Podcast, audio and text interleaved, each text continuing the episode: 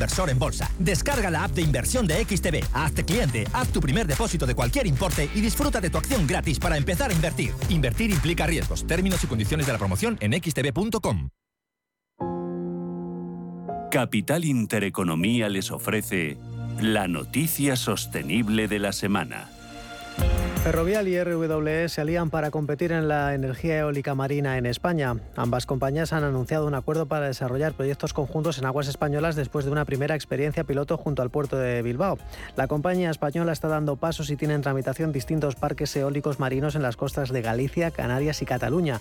Ya en el exterior, Ferrovial se hizo en 2016 con la chilena Transchile, operadora de una línea de transmisión de 204 kilómetros de longitud.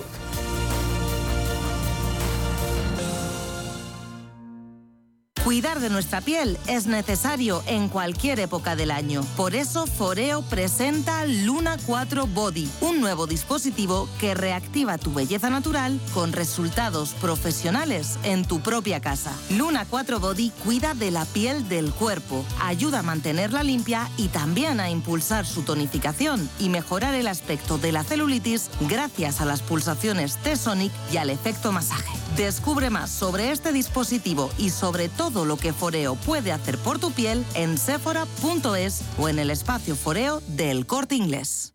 Amos de Casa, el magazine para hombres y mujeres en el que encontrarás todas las ideas y sugerencias para la supervivencia doméstica, además de ocio, cultura, compañía y buen humor. Amos de Casa, los domingos a las 10 de la mañana en Radio Intereconomía. Te esperamos.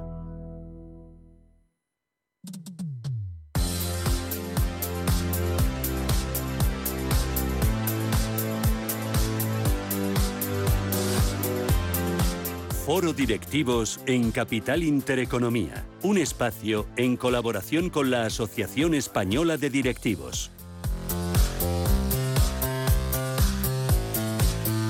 Y en este foro directivo soy Elena, ¿a quién me traes? Bueno, pues hoy vamos a hablar de energía, de cambio climático en un momento importante, con muchos retos y también con muchos desafíos por delante. Y para hablar de todo ello, hoy tenemos a una compañía, es Canadian Solar, y es que esta compañía nació en el año 2001 en Canadá con la misión de fomentar ese desarrollo sostenible y también con ese compromiso firme de apostar por la energía solar.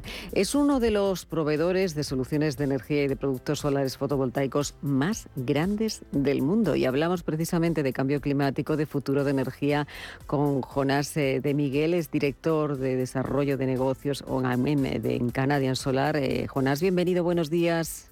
Hola, buenos días. ¿Qué tal? ¿Qué tal todo bien? Todo muy bien. Bueno, esta compañía, eh, Jonás, eh, se fundó, como bien decíamos, en el año 2001, hace 21 años. Eh, fue, creo que su presidente y director ejecutivo, Suan Ku, quien eh, se adelantó quizá a los tiempos ¿no? y apostó por esta energía que ahora se está convirtiendo, se convierte ya en una de las energías alternativas más importantes para combatir el cambio climático. Jonás, ¿qué significa precisamente el cambio climático para una compañía como la vuestra?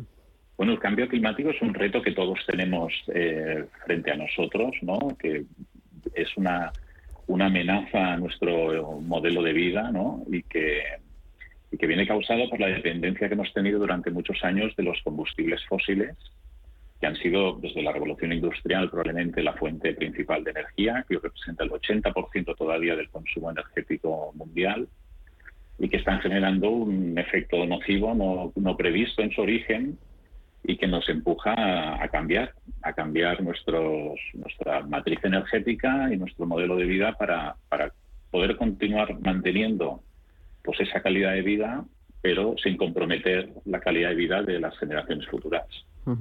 Y es que es muy importante ¿no? Eh, mantener esas, eh, como bien decías, esas eh, condiciones de la mejor manera posible ¿no? en nuestro entorno, en nuestra tierra, para las generaciones futuras que son las que van a heredar precisamente este mundo en el que nos encontramos. Pero hablamos de ese cambio climático y yo no sé si estamos a tiempo, ¿no? se habla de, de darle solución, ¿no? de revertir esta situación en la que nos encontramos. Mira, yo creo que eh, hay mucho debate sobre si estamos a tiempo o no estamos a tiempo. Yo creo que ese debate no es el interesante o no es no, debemos perder más tiempo en eso. Yo creo que lo que debemos hacer es pasar a la acción. Yo creo que nunca en el pasado ha habido tanta gente en nuestra sociedad convencida y concienciada de que el cambio climático es un problema y que debemos hacer algo para, para corregirlo y, y, eso debe centrar nuestra nuestra actuación, ¿no? Ponernos manos a la obra. Eh, yo creo que a veces lo que lo que ocurre es que hay poca conciencia del tamaño y, de la complejidad del reto, ¿no? La gente cree que basta con poner unas placas solares en su casa o con coger el metro en lugar del, del coche, pero detrás de cada alimento que, que comemos, detrás de cada ropa que vestimos, detrás de del, hormigón y el cemento con el que construimos nuestras casas, nuestras escuelas, nuestros centros de trabajo. Detrás de cada película de Netflix que vemos hay un centro proceso de datos con unos servidores consumiendo energía. Y esa energía tiene que ser producida de una manera sostenible, eh, con renovables o con otras fuentes de energía que no generen ese, ese cambio, cambio climático, ese efecto invernadero. Por lo tanto, hay que invertir cada vez más en grandes centrales industriales que complementen las que podamos tener de autoconsumo en nuestros hogares y que nos permiten reducir ese 80% que todavía tenemos de, dependencia de los combustibles fósiles.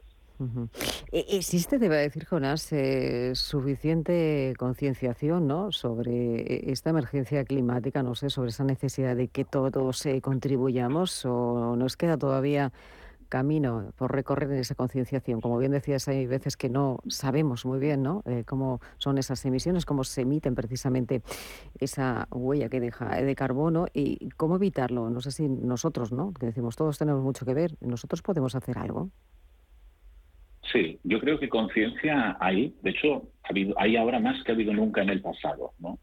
Siempre queda la gente que, que será escéptica y demás, pero yo creo que la gran mayoría de la, de la sociedad ahora es muy consciente y está dispuesta a hacer un cambio. Lo que en, ocasiones, como decía, lo que no hay es, conciencia de, de, qué, cambiar. ¿no? Somos poco conscientes de cuál es nuestro propio impacto ambiental, nuestra propia huella de carbono, ¿no? Que, que se limita a mucho más de lo que se produce en, nuestro hogar. ¿eh? Muchas veces incluso celebramos las cifras de reducción de gases, de, de emisiones de gases de efecto invernadero de nuestro país o de los países de nuestro entorno, pero en realidad las emisiones que se producen en otros países es para producir los productos y servicios que consumimos nosotros. Siguen siendo una responsabilidad nuestra, porque son nuestros productos los que se están fabricando en esos países. Entonces yo creo que lo que hay es poco conocimiento, más, más que concienciación, hay mucha conocimiento y poco y lo que falta, sobre todo, sobre todo, es pasar a la acción. Yo creo que es el momento ahora de, dejar la pancarta y, yo digo, hacer menos pancartas y más placas solares, en el sentido de que es el momento de, hacer. ¿eh? Sí, sí. Porque, insisto, ¿eh? somos mayoría ya. sí, eso es verdad. Eh, aquí en esto, en este cambio, tenemos que hacer también, tiene mucho que ver las empresas, ¿no? ¿Cuál es que tiene que ser esa postura ¿no? de las empresas en el futuro frente precisamente a ese cambio climático? Mira, las, empresas, yo creo que las grandes empresas en, general están todas ya con planes muy, muy serios de reducción de, su huella de carbono. La huella de carbono es un indicador ambiental que no solo mide el CO2, sino mide todos los gases de efecto invernadero. Yo creo que casi todas las empresas cotizadas tienen planes más o menos ambiciosos en esa línea. El otro día vi un estudio con empresas de, tamaño mediano y pequeño donde se habla que solo el 43% tiene planes, tiene intención de implantar un plan de sostenibilidad a, corto y medio plazo. Me, pareció un porcentaje bajísimo y yo creo que, a veces se sigue todavía pensando que la, inversión en sostenibilidad y en, adaptar nuestros procesos productivos a, a un modelo de menor impacto, de, menor huella de carbono, es una cuestión filantrópica, que uno lo hace para quedar bien, por, hacer un beneficio adicional.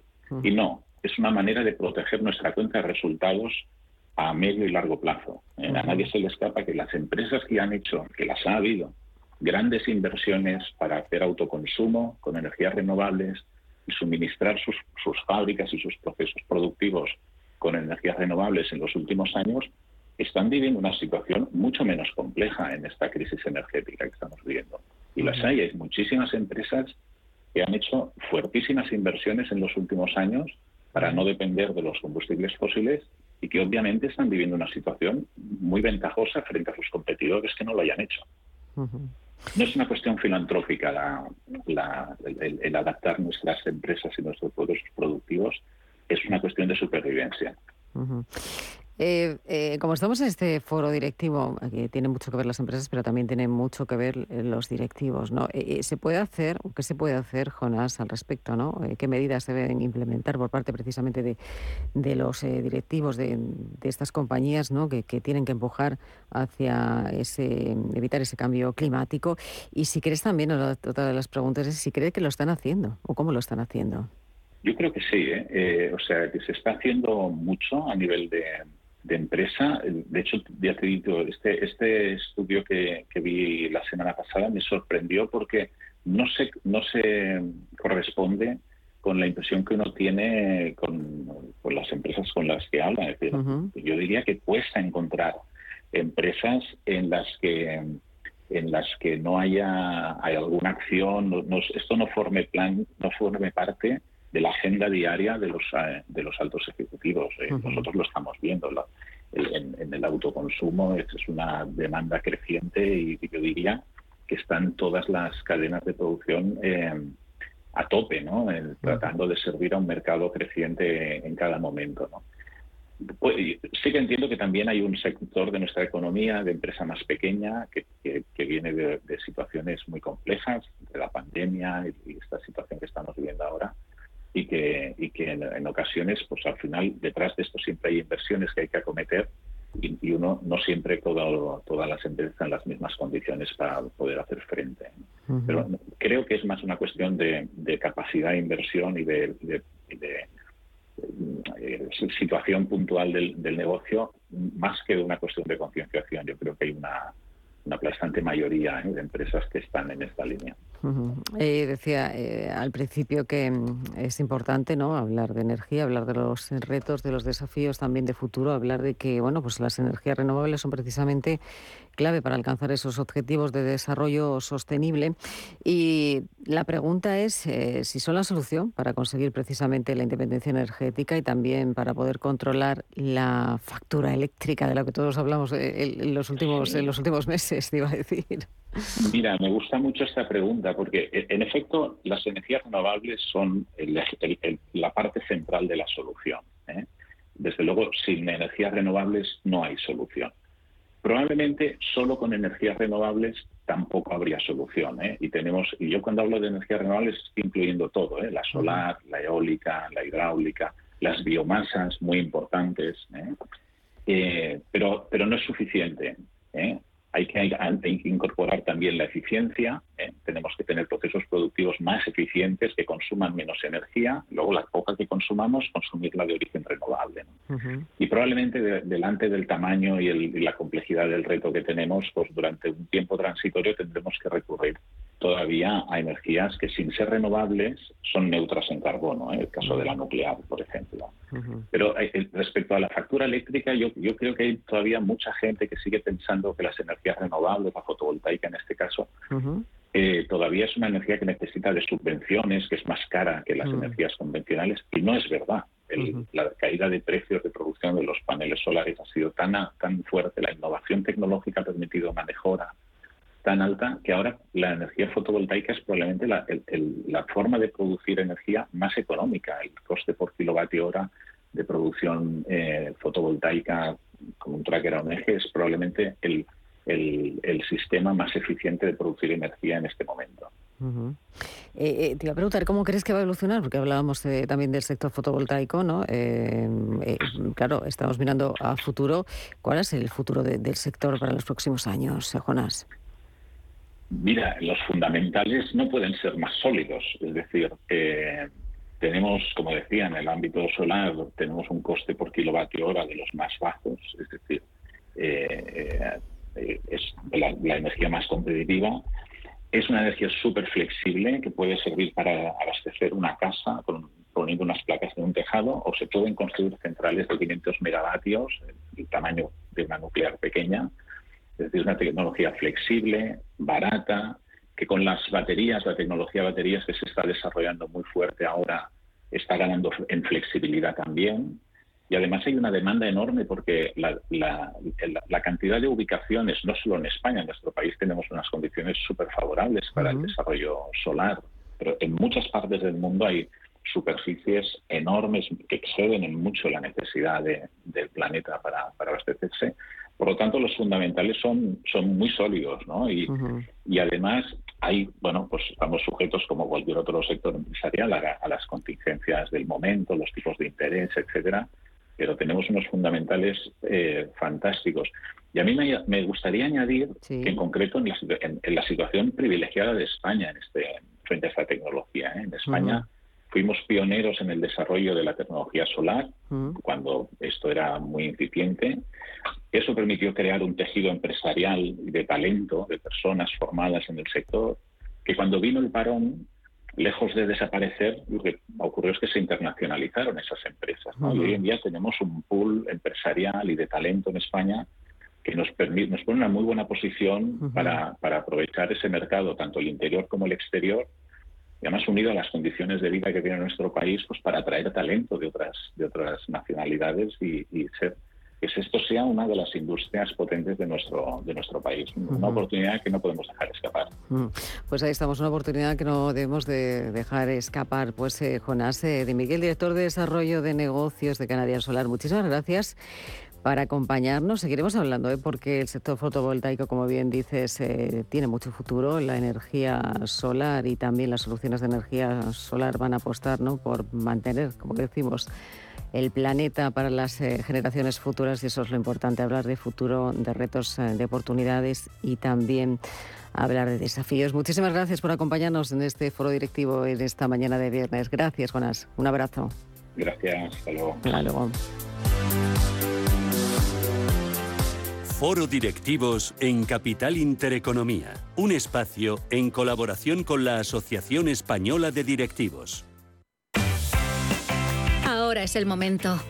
Descubre Nueva York, el corazón de la ciudad, sus icónicos barrios, las experiencias más glamurosas, sin olvidar sus lugares de película. Reserva tu próximo viaje a Nueva York Cinco días y tres noches en hotel de cuatro estrellas en Manhattan, vuelos con Iberia y traslados incluidos, por solo 890 euros con viajes el corte inglés. Consulta condiciones. ¿Quieres operar en el mercado americano con tiempo real gratis? Disfruta de tiempo real gratuito de hasta 10 posiciones en los contratos de futuros más populares de CME Group. Abre tu cuenta real ahora sin saldo mínimo ni comisión de mantenimiento y empieza a operar. ebroker.es, reinventando el trading. Producto financiero que no es sencillo y puede ser difícil de comprender. Cuidar de nuestra piel es necesario en cualquier época del año. Por eso Foreo presenta Luna 4 Body, un nuevo dispositivo que reactiva tu belleza natural con resultados profesionales en tu propia casa. Luna 4 Body cuida de la piel del cuerpo, ayuda a mantenerla limpia y también a impulsar su tonificación y mejorar el aspecto de la celulitis gracias a las pulsaciones T-Sonic y al efecto masaje. Descubre más sobre este dispositivo y sobre todo lo que Foreo puede hacer por tu piel en sephora.es o en el espacio Foreo del Corte Inglés. Vale que lo compres online con lo último en ordenadores y que lo conserves en un frigorífico No From Digital Fries, eh, no sé cuántos. Ellos a lo suyo, a ser lo que han sido siempre, un exquisito jamón cocido y un exquisito fuego. Yo soy de 1954. 1954 del Pozo, que lo bueno nunca cambie. Los domingos a las 10 de la noche tienes una cita con El Club de los Negocios Raros. Un magazine dedicado al mundo de los libros. Actualidad, entrevistas, literatura y poesía tienen cabida en este espacio cultural de Radio Intereconomía. Dirigido por Andrés Sánchez Magro. Todos los domingos a las 10 de la noche. Capital Intereconomía. Invertir en futuro. 11 y 25 minutos de la mañana, ahora menos en Canarias. Vamos a abrir enseguida nuestro foro empleo y ya les adelanto que hoy viene bastante calentito. Así que para relajarnos un poco, si tu empresa quiere realizar una convención, quiere hacer un team building, una feria, una exposición, Complejo El Olivar te ofrece diferentes espacios adaptados para cada evento con una gastronomía exquisita y con parking exclusivo para clientes. No pierdas tu oportunidad. Complejo El Olivar.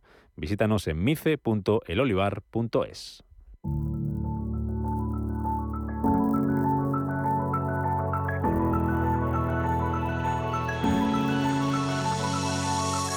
Foro Directivos en Capital Intereconomía. Un espacio en colaboración con la Asociación Española de Directivos.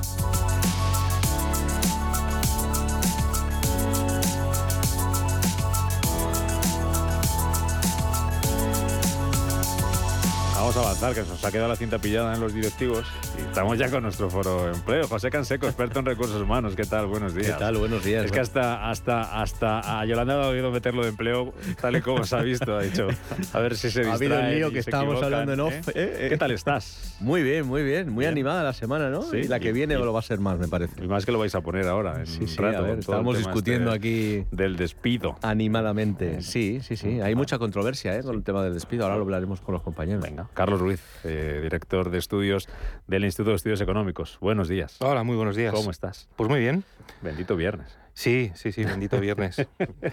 Benditos viernes. Benditos viernes. Todo en orden, ¿no? Sí, todo en orden, sí, Bueno, sí, sí. Muy bien, ahora me cuentas tú también lo del, lo del despido y lo de las cifras y lo de Sí, va a estar muy interesante, yo creo, los ¿no? fijos discontinuos y, Mm. y estas cosas que, Mm. que tiran los números ya José Luis Fernández Santillana, director del Gabinete de Estudios de Uso, Unión de Calobrera. ¿Qué tal, Fernández Santillana? Buenos días. Muy bien, buenos ¿Qué días. Encantado de la vida. Los viernes genial porque hay menos tráfico. Viva el teletrabajo. ¿Sí? ¿Se nota? Se nota, se nota. Y los lunes también, sí, sí. Y el día que más hay, los miércoles. Sí. Eso es y verdad. martes. Martes ya, Martes. martes, miércoles. Bueno. ¿Tú también bien? Bien, bien. Bien. Oye, vamos a empezar hablando del despido. No vamos a hacer esperar más a la gente y de esa de dos cosas. Uno, si es barato no despedir en España. Decía esta semana la ministra de Trabajo, Yolanda Díaz, que la indemnización por despido es demasiado barata en España y además plantea que las indemnizaciones se calculen a la carta, en función de la situación de cada persona, de cada trabajador, de forma independiente y no generalizada. Esto decía la ministra. Estamos completamente de acuerdo en que debemos de combatir los despidos injustificados. Lo hemos hecho y lo vamos a seguir haciendo. Los despidos injustificados son una ilegalidad y además una ilegalidad muy grave, porque si los toleramos o si no hacemos lo necesario para combatirlos, se producen daños irreparables. No es admisible un mercado de trabajo basado en despidos, lo digo claro, a precios de saldo. El despido barato no fomenta la contratación, sino que lo que fomenta son relaciones laborales tóxicas. Porque el despido barato lo que hace, y lo ha dicho usted, es favorecer la rotación y la precariedad. Resulta tan meridiano que ahora mismo eh, nos sonroja que en algún momento alguien pudiera haber defendido en esta Cámara tamaña barbaridad. Vamos por partes. ¿Qué dijo aquel? Canseco, ¿es barato o no es barato despedir en España? Bueno, yo lo primero de todo eh, le pediría a la, a la ministra, ya que le gustan las definiciones, que nos defina lo que es un despido irregular para ella. Injustificado. Injustificado, perdón. ¿eh? Que nos defina, porque ya que está definiéndolo todo, eh, un despido no fomenta el mercado laboral. Claro que no, está sacando a gente, está extinguiendo el contrato de trabajo, ¿vale? La pregunta de si es caro o es barato, hombre, pues eh, algunos datos que han salido hoy en la prensa, ¿no? En el Economista, eh, pues eh, aparece una comparativa. Es el despido más caro de toda la Unión Europea, en una comparativa que hace a, a- una persona que trabaja 20 años. Por tanto, no creo que sea barato en España. ¿Que podemos ajustarlo en función de la casuística? Sí. ¿Que podemos da- adaptarlo a la casuística de la persona? Es decir, darle, cuidado con la palabra, discrecionalidad. No, por favor. No, por favor, porque además O sea, estamos no- judicializando no el tema. al despido a la carta, no a la No. indemnización a la carta, No, reajustar la indemnización por despido en función de determinada casuística como colectivo, o sea, como casuística, no como persona, yo estaría abierto a ello Venga, en algunos casos. Primer plato, Carlos. Eh, tu turro. ¿Es, ¿Es barato o no es barato despedir en España? Bueno, yo creo que no, no es fácil despedir en España, eso lo primero, ¿no? Y, eh, y- y he de decir que, que no es fácil porque es una decisión que está sujeta a una incertidumbre en estos momentos y con estas declaraciones, pues que, que es preocupante. Eh, yo sí que conculcaría algunas cuestiones, ¿no?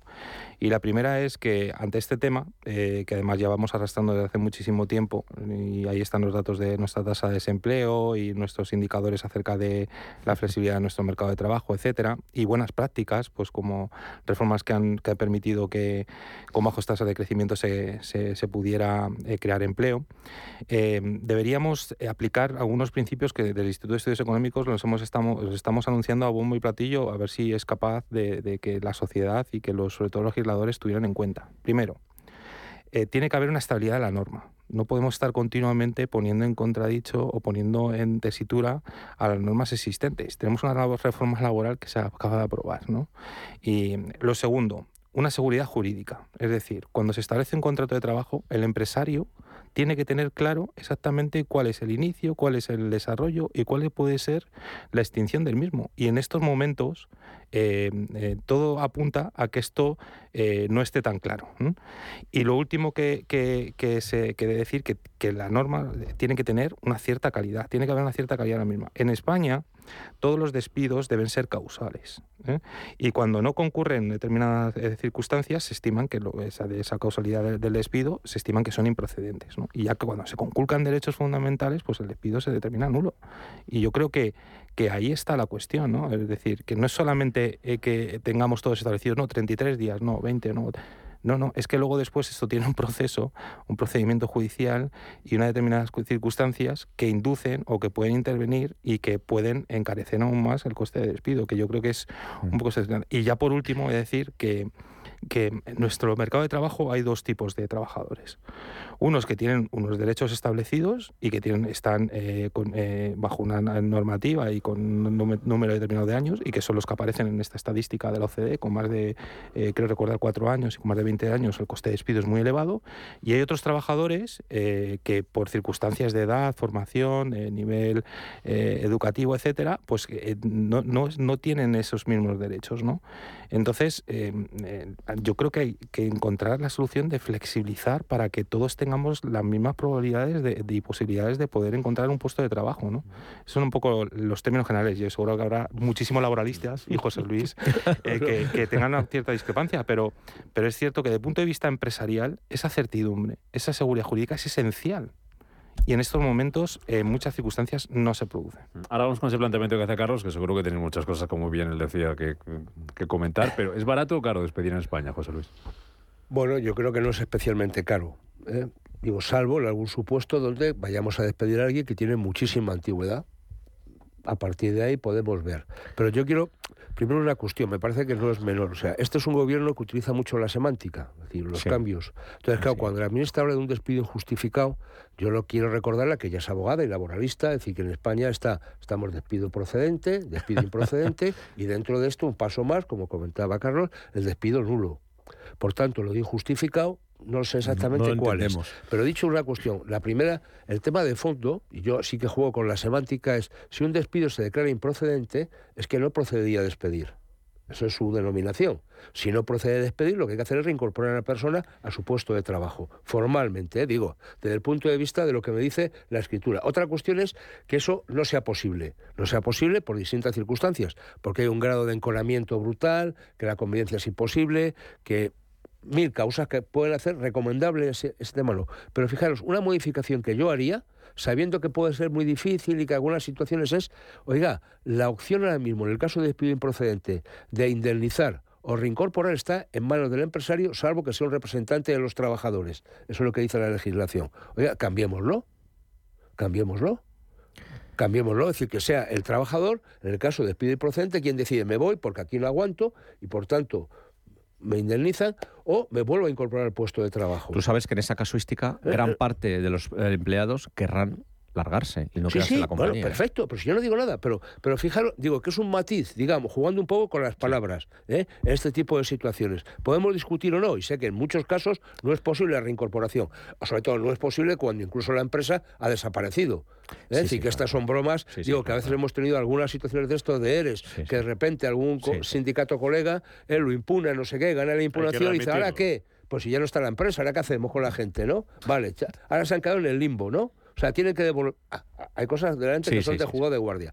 Pero dicho esto, si el tema si es caro o es barato, yo creo que tiene que ver primero con primero con la antigüedad de la gente y en España tradicionalmente vivimos de un mercado de trabajo donde la antigüedad ha sido considero no sé si para bien o para mal como un valor, ¿no? Es la gente solía entrar de jovencito en una empresa y se jubilaba en la empresa, con lo cual se generaba mucha antigüedad, con lo cual cualquier salida digamos traumática de la empresa siempre ha sido muy costosa. Eso está cambiando y por tanto la gente cada vez dura menos en el puesto de trabajo, es decir, hay más rotación. No lo digo en sentido negativo, ¿eh? sino la gente trabaja aquí hoy, mañana se va a otro lado, y sobre todo la gente más joven. Yo he hecho una pequeña cuenta ahora, ¿no? un salario de los más comunes en España, de los más habituales, 1.400 euros. Un despido improcedente son 33 días por año. Si esa persona se le contrata y al mes se le despide, pues hombre, ¿cuánto estamos hablando? 200 euros, más o menos, de indemnización. Pues hombre, no es para tanto. Pero si lo que está pasando ahora es que yo le despido a la semana, son 30 euros de indemnización me sale lo mismo que pagar el, coste adicional de un contrato temporal de menos de siete días, que hay que, vamos, que hay que penalizarlo, te lo penalizan con 29 y pico euros. Que más barato contratarle fijo, por así decirlo, y, despedirle la semana. Vale. o sea, con lo cual dice, oiga, aquí algo no funciona. Y os doy un dato que me parece que es como la prueba del algodón con el mercado de trabajo que tenemos, con la tasa de paro, comentaba Carlos, que tenemos. Oiga, los despidos disciplinarios en un año se han incrementado en un 115%. Hombre, ¿Me lo explicas? ¿Por qué? O sea, ¿por, qué la gente recurre a ese despido disciplinario? Un 115%, ¿eh? Causa de baja, pues despidos disciplinarios. Oiga, pues si esto, pues, ¿cómo pues, funciona? Tú sabes que el despido disciplinario tiene que estar muy argumentado, muy fundamentado. pero fijaros, no conocía el dato. ¿eh? Pero, fíjate que es llamativo, ¿no? Sí, sí. Es llamativo. Es decir, oiga, la bondades de la reforma laboral lo que llevan a la gente es a esto. Es decir, más allá de que sabemos de que el periodo, eh, los despidos o los ceses de actividad eh, de los fijos discontinuos han ido a un 300%, o que las, eh, o con las bajas en periodo de prueba a un 500%. O sea, entonces, despidos disciplinarios. 115%, o sea, esto es una burrada. Y de emisiones voluntarias por encima del 100%. O sea, con la que está cayendo la gente se va voluntariamente de la empresa. O sea, ¿qué tipo de mercado laboral estamos construyendo? Entonces, yo estoy convencido de que un empresario se plantea contratar a alguien y cuando le contrata ya está pensando que lo va a despedir, porque nadie funciona así. O sea, es que esto no, no, no es normal. No es normal. Yo entiendo que un empresario decir, diga, tengo que tener, en función de si me vienen mal dadas, alguna garantía de que no me cruja más de lo que me tiene que crujir. Vale, hasta ahí podemos estar de acuerdo. Pero vamos a buscar fórmulas. Lo que no tiene sentido es hacer despidos a la carta, porque usted también va a modificar entonces la ley del IRPF en función de las circunstancias. Claro, porque la intención por despido formalmente no tributa, pero a lo mejor alguna empezaría a tributar ahora o no. O sea, cuando yo he ido a negociar cualquier de una gran empresa, y hemos, oiga, la intención legal está en el torno de los 20 días por año, la gran mayoría de los casos el acuerdo se alcanza porque la empresa pone más dinero. Luego tampoco sería tan caro. Es decir, si me dan 20, me dan 25, me dan 30, o quiero recordar al Gurele eh, que estábamos por encima de los 33. Bueno, entonces no es una cuestión de dinero, de fondo. Yo que tiene que ver con reestructuración. No es, el, no es el mismo tratamiento una gran empresa que una pequeña. Y lo que se está produciendo es una gran rotación en las pymes. Oiga, si no le dejas una pyme más remedio que hacer un contrato indefinido, pero a esa persona le va a hacer falta solo para 15 días, a los 15 días lo va a despedir. Entonces, oiga, usted busque unas formas de modalidad y exactamente igual como Carlos bien decía que todo despido en España tiene que estar con una causa que lo justifique, los contratos también tienen que estar sometidos al principio de causalidad, tanto uno como lo otro. porque eso es lo que dice la normativa y las directivas europeas. Entonces, vamos a ver si no nos hacemos trampas en el solitario. Yo pediría eh, que las casuísticas concretas se trabajen con, medidas concretas. Lo que no podemos hacer, bajo mi punto de vista, que es lo que está diciendo José, José Luis, perdón, es que eh, llevar a cabo medidas generalistas cuando hay colectivos que tienen necesidades eh, eh, complejas. Y explico tres.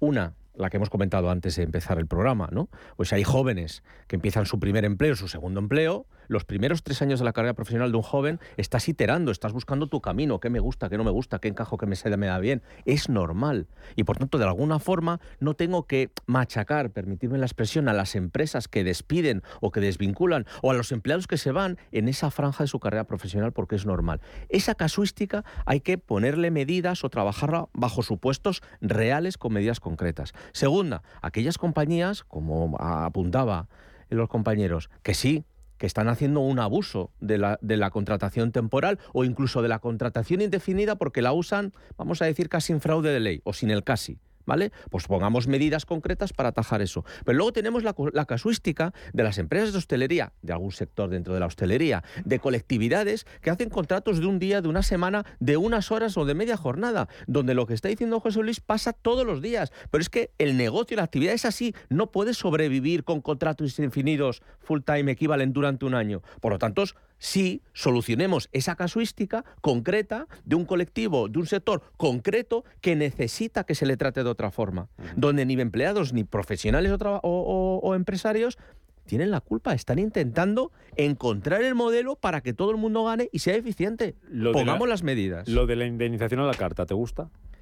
Eh, Por supuesto que no, porque genera muchísima discrecionalidad y judicializa una resolución de una extinción que ya está bastante judicializada, como decía ahora Carlos. ¿A ti, Carlos? No, no, no creo que, que sea la opción eh, más adecuada y más correcta y sobre todo cuando está en un tercero de discriminar exactamente si esa casuística se produce o no. ¿eh? Eh, es verdad que siempre se nos va el recuerdo eh, o se nos va un poco la- el ejemplo hacia la parte más desfavorecida, ¿no? Pero es verdad que es que suceden muchísimas circunstancias desde el punto de vista de la relación contractual entre el trabajador y el empresario que no solamente dependen de la, de la no piedad del empresario, sino porque el trabajador no se ajusta a las, a las condiciones del trabajo, porque hay muchísimas asimetrías de la información cuando se establece esa relación contractual laboral y entonces mm, debemos tener un, un marco re- regulatorio flexible. Es decir, que aquel que abuse efectivamente pues se, se vaya hacia, hacia, la, hacia el, el sistema más inflexible, ¿no? Pero, pero no, pero no por ello penalizar otro tipo de, de incorporaciones al mercado de trabajo.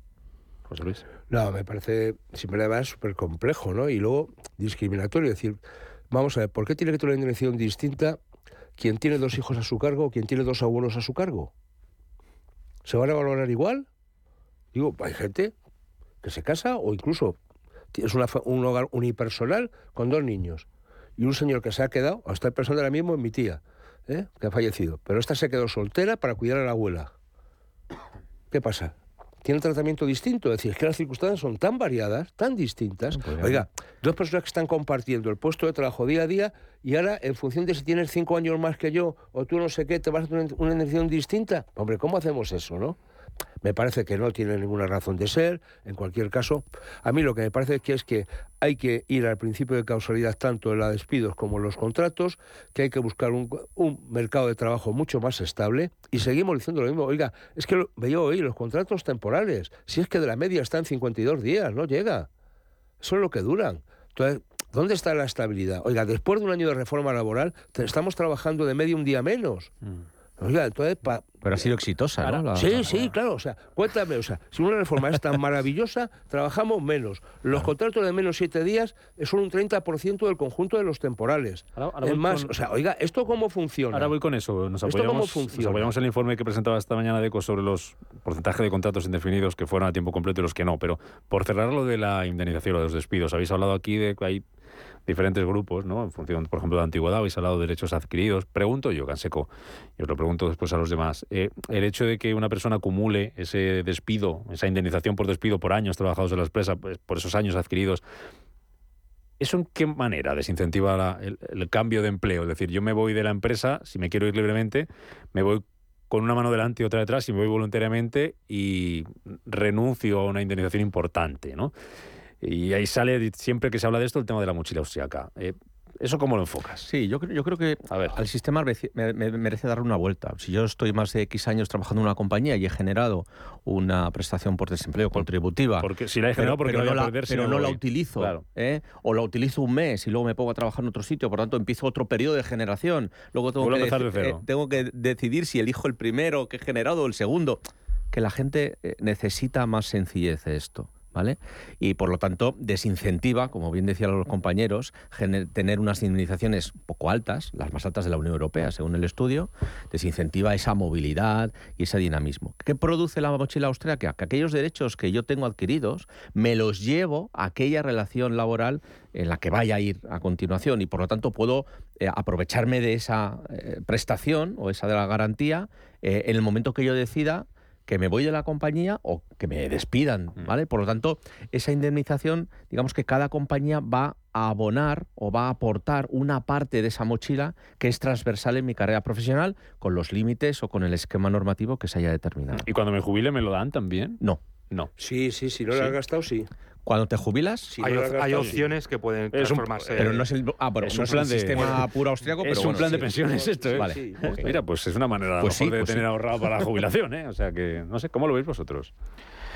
A ver, eh, yo creo que depende muchísimo también de las circunstancias de los mercados de trabajo y de la flexibilidad que pueda haber de cambio de un puesto de trabajo a otro. ¿no? Yo, esto podría ser una medida que quizás pudiera mejorar ese, esa decisión de cambio de, puesto de trabajo y que no te veas obstaculizado de tomar esa decisión porque tienes un derecho que realmente es, no, no se ha producido la contingencia para poder ejercerlo. ¿no?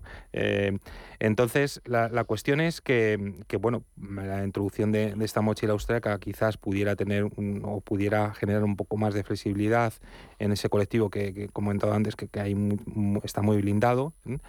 Eh, pero también es cierto que, que, ver la perspectiva de la empresa. Y es que, la empresa tampoco tiene ningún incentivo de un tío que a lo mejor lleva 20 años en la empresa, que tiene marca su seguridad, su, su producción, su productividad y, no, y tiene su know-how y no quiere desprenderse de él. Y es que cada vez hay muchísimas más empresas y cada vez va a haber más formas de que no se quiera ir ese señor, ¿no? Claro porque claro. se por el despido. efectivamente. mira, José Luis. claro que hay formas. José Luis dice que pagándole, ¿no? Dame algo. Claro, claro, no, no. Que, Pero puede ser dinero o no. Puede o ser no, puede ser otras cosas. Sí, dicho, dame algo, no he dicho qué. Sí, sí, no, no. Nos podemos encontrar y nos encontraremos cada vez más con, con este tipo de situaciones, ¿no? Es que cada vez más las políticas de las compañías en aquellos empleados que les son valiosos y que aportan están tendentes a fidelizar eh, a esa plantilla. y hay muchos elementos que se pueden Pero una buena política de recursos humanos es la que discrimina en función de las cosas positivas y por tanto no es el café para todos. Por supuesto. desde mi punto de vista. ¿eh? decir, fíjate que yo no me dedico a la gestión de recursos humanos. Nosotros en The Human Touch sí, ya hago la publicidad para el tema de la mochila, el tema de la mochila austríaca. Pero que puede ser austríaca o no austríaca. modelos y modelos, ¿no? La mochila austríaca se llama mochila austríaca, no se llama mochila argentina. Pero podemos inventarnos un modelo No, no, no, pero bueno, para eso estamos de aquí. referencia. Hombre, lo suyo es que apliquemos se llama, localmente aquellas fórmulas que, que explique un poco lo de la mochila austríaca, porque claro, mochila austríaca quiere decir, Austria, tasa de paro está por debajo del 5. Estamos en pleno empleo. Con lo cual, aquí con una tasa de paro ¿eh? casi al cercano al 13, 12,7, estamos por ahí. Hombre, ya la cosa se nos complica un poco. Es empleo súper estable. Y la gente sale de un sitio y se va a otro. Y se va con la mochila. La mochila austríaca se rellena con aportaciones de las dos partes, de empresario y trabajador. Entonces, aquí, si estamos diciendo los empresarios que sus cotizaciones sociales están desmadrada con respecto a Europa, la parte de cotización del empresario, que es el conjunto de la cotización no es mucho más alta, pero la parte del empresario es más. Oiga, ahora tendría que poner otra parte más. Y el trabajador con salarios que en España están perdiendo poder adquisitivo, tendría que quitarse también una parte para meterlo también en esa mochila. ¿eh? Con lo cual, a ver cómo empezamos a llenar la mochila. Segunda cuestión, la mochila se empieza a vaciar cada vez que cambia el trabajo, es decir, cuando te despiden, o empiezas a consumir parte de esa mochila. En España, con la tasa de paro que tenemos y con el desempleo que tenemos, la tendrías prácticamente vacía siempre. Porque te irías, consumirías la mochila, empezarías a llenarla, te vas, vuelves a vaciar la mochila. Es decir, que eso funciona. A mí me parece que el sistema puede ser bueno, pero con un mercado laboral con unas determinadas condiciones. Importar sin más, no. Yo cuando eh, me dedicaba a dar clases y esta cosa que tienes que vigilar los exámenes, ¿no? A veces les decía a los chavales, hombre, ya que copiáis, copiar más de una pregunta, copiar más cosas, porque si copiáis solo una parte y encima la copiáis mal, vais a suspender igual. Entonces, en este tema, me parece que es igual. Si queremos copiar la mochila austríaca, hombre, copiamos más cosas. Es decir, y cuando miramos a Europa, miremos más cosas de Europa, ¿eh? no solo aquella parte Abro paréntesis, perdón, José Luis. Ya que hablabas de lo que una parte la aporta el, la empresa y otra parte la aporta el trabajador, entra en vigor o ha entrado ya ahora un, el impuesto este que se llama de la solidaridad, ¿no? Que sí, empezó en enero. Vamos. Lo... Empezamos, el 0,5 más 0,1. Es decir, estamos pagando a los empresarios un 0,5 más y nosotros pagamos un 0,1. Eso, eso. Bueno, bien. ¿Con eso vamos a arreglar la caja de la seguridad social? Seguro que no. Tururú. Pero además, es que es más, con esta mochila, al final el principio de solidaridad se rompe. Es decir, porque nosotros el aseguramiento no es nominativo. Es decir, lo que nosotros aportamos por el seguro de desempleo se lleva a un fondo que aquellos que están en una situación de desempleo perciben.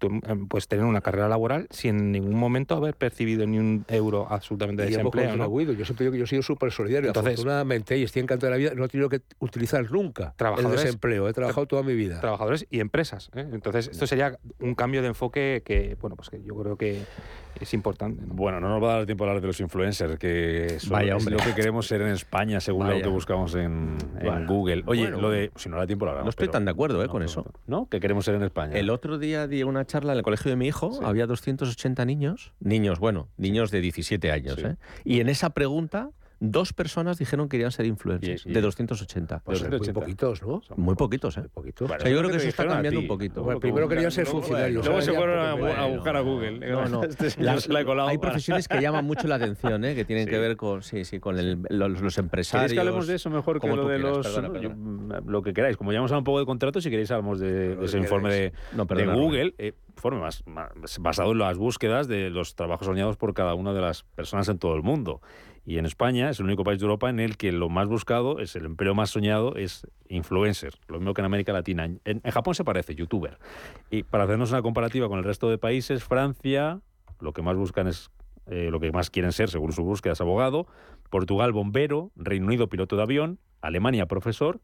Italia, emprendedor. En Brasil, empresario. En Estados Unidos también piloto de avión, que a nivel mundial es lo que más entradas tiene. Y en China, dietista. Madre bien. Porque le gusta a ver si comen un poco más y tal.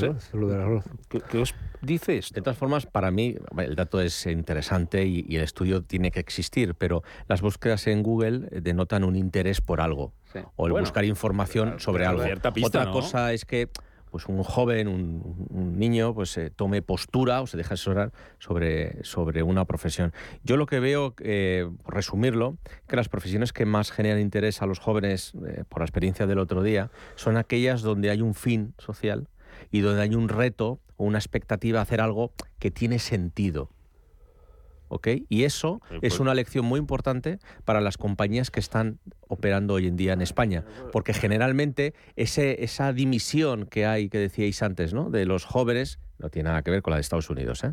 En, en España y en Europa tiene que ver porque el trabajo no tiene sentido, no le aporta nada más allá de lo económico. ¿eh? El influencer aquí está claro, es un poco el referente que tiene la gente joven ahora mismo. Es un tío que se lo pasa bien haciendo lo que hace y cobra mucho. Y vive en Andorra o no sé qué. ¿no? Bueno, Unos cobran mucho, otros cobran menos. Yo- bueno, Bueno, hay que ver- los hay referentes que, ver- tienen son los que cobran hay mucho. que ver claro. el perfil de edad ¿no? de esa gente y en qué momento se encuentra, ¿no? que no es lo mismo seguramente a los 16 años que a los 18 que a los 21. Es decir, seguramente los intereses cambian, tienes que plantearte las cosas. Pero claro, es que lo de influencer además es una, es una cosa muy pasajera, quiero decirte, que es que cuando dejes de- cuando tengas cinco años más seguramente dejarás de serlo. Bueno, o no. O sí. O sea, vamos, yo es que estoy recordando una mesa redonda con eh, en un congreso donde había varias, digo varias porque eran todos mujeres en este caso, y claro, o sea, y todos decían, no, nosotros no somos influencers, como decían, somos eh, gestoras de, de contenidos, ¿eh? Somos gestoras o algo así de contenido. Es decir, o sea, si al final todo el mundo da igual. El tema es que vamos a ver que te cobraban por poner una foto en, eh, eh, en Hombre, su red social. Por supuesto. O sea, que es un puro negocio. Entonces, bueno, yo creo que, mira, esto es como, yo creo que son modas. Yo- me estaba acordando cuando has comentado esto, una presentación de estas, cuando se mandaba mucho presentaciones de PowerPoint por ahí, ahora últimamente ya no se manda nada. Por una temporada hace años que se mandaban muchísimas de estas por correos, seguramente no estaba WhatsApp, y había una que decía, ¿qué quieres ser de mayor? o algo así, ¿no? Entonces van saliendo distintas profesiones. Bombero, ingeniero, no sé qué, al final lo que salía era funcionario. Yo creo que eso ya está menos, o sea, ¿eh? menos, bueno, pero al final mucha gente busca una, una primera estabilidad, es el funcionario. ¿Por qué? Porque sabes algo de por vida, que te da una estabilidad y luego si quieres hacen más cosas, ¿no? Y Esa es una primera opción de mucha gente, ¿eh? a la hora de plantearse de alguna manera, sobre todo, no, no finalista, pero a veces de inicio de, ¿no? ¿Eh? Para después completar. Eh, las carreras de ciencias, el ingeniero, el no sé qué, también vende mucho.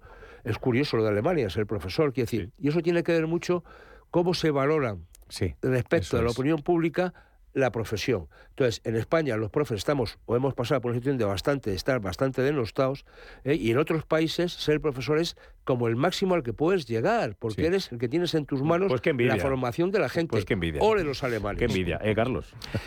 Pues eh, me, gusta, yo estoy de acuerdo eh, en, gran parte con lo que han dicho los compañeros. Me gusta porque eh, seguramente esté determinado la búsqueda en Google por un determinado segmento de población con unas determinadas características socioculturales, pues el que haya salido esto en España, ¿no?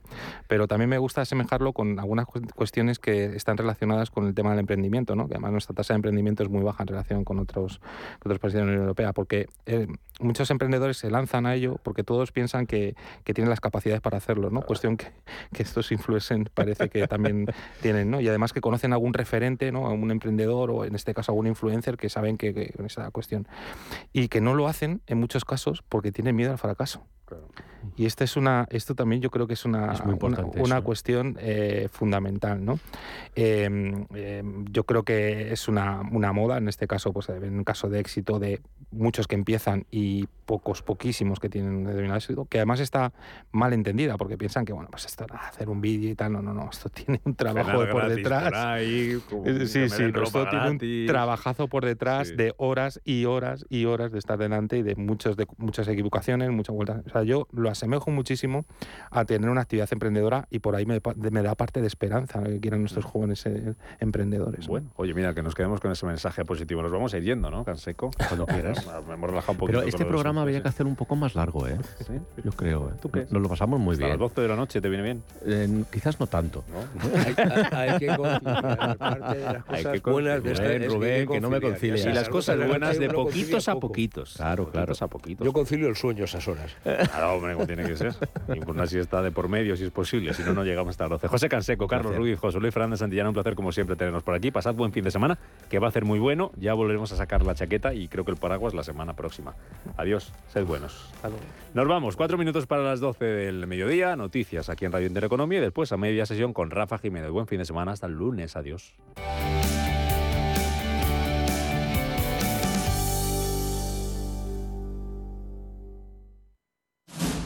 Si te gusta el séptimo arte, Vivir de Cine es tu programa. Dirigido y producido desde Hollywood por José Ignacio Cuenca y presentado por María Ayer.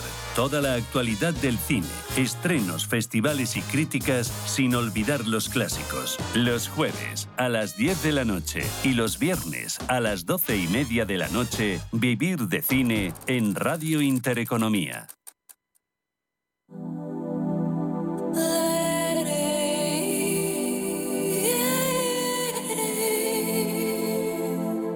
Ruta 42. Los sábados a las 8 de la tarde en Radio Intereconomía. Un viaje infinito por las grandes músicas. Ruta 42.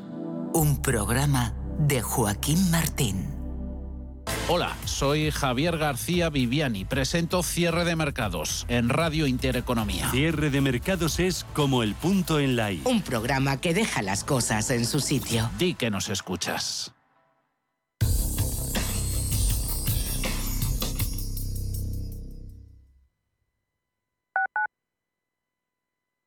Todos los días de camino al trabajo, voy leyendo concentrado en el bus. En la siguiente parada ya me bajo, me acabo el libro a la vuelta ya ves tú. Yo soy de bus. Eres muy de bus cuando eres muy de moverte por Madrid en EMT. EMT 75 años siendo muy de bus. Ayuntamiento de Madrid. ¿Quieres invertir de manera inteligente con altas rentabilidades y riesgo controlado? Cibislen es la empresa líder en inversiones inmobiliarias. Invierte con garantías desde solo 250 euros. Miles de inversores ya confían en Cibislen para sacar la máxima rentabilidad a su dinero. Únete a la inversión inteligente visitando cibislen.com. Viajes, destinos, cultura, gastronomía hacen diferente a cada viajero.